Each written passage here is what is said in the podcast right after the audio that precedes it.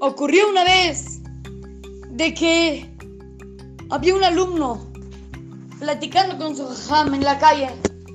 Estaban platicando de Torah, de lo que estudiaron en eh, hace unos cuantos minutos. Estaba muy interesante la plática entre el alumno y el jajam.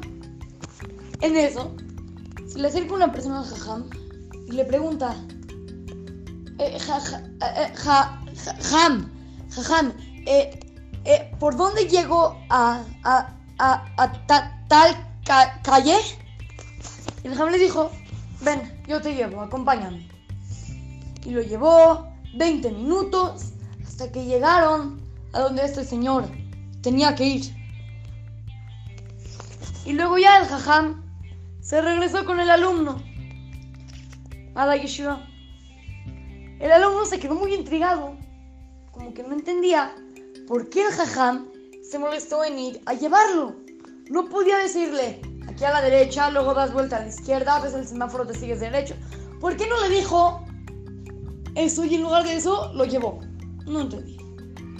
No sé, pero no se atrevió a preguntar. Al final del día, no aguantó la curiosidad más y le preguntó, Jajam, ¿me puede explicar por favor por qué? ¿Por qué usted tuvo que llevarlo? ¿No le podía decir a la derecha, a la izquierda, arriba, abajo? Le dice, ¿te fijaste que este hombre era tartamudo?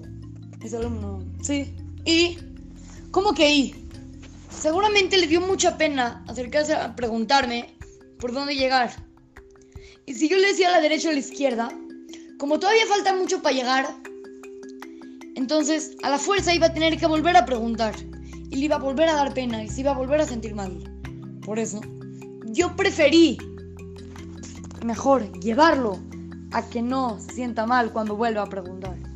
Hay que aprender de las cualidades de este jajam. Cada vez pensar más en cómo se va a sentir el compañero, en que no se apene, en que se sienta a gusto con nosotros. Así es que, la saluda, soy querido amigo Shimon Romano para Try to Go Kids, Talmud Torah, Montes Naim.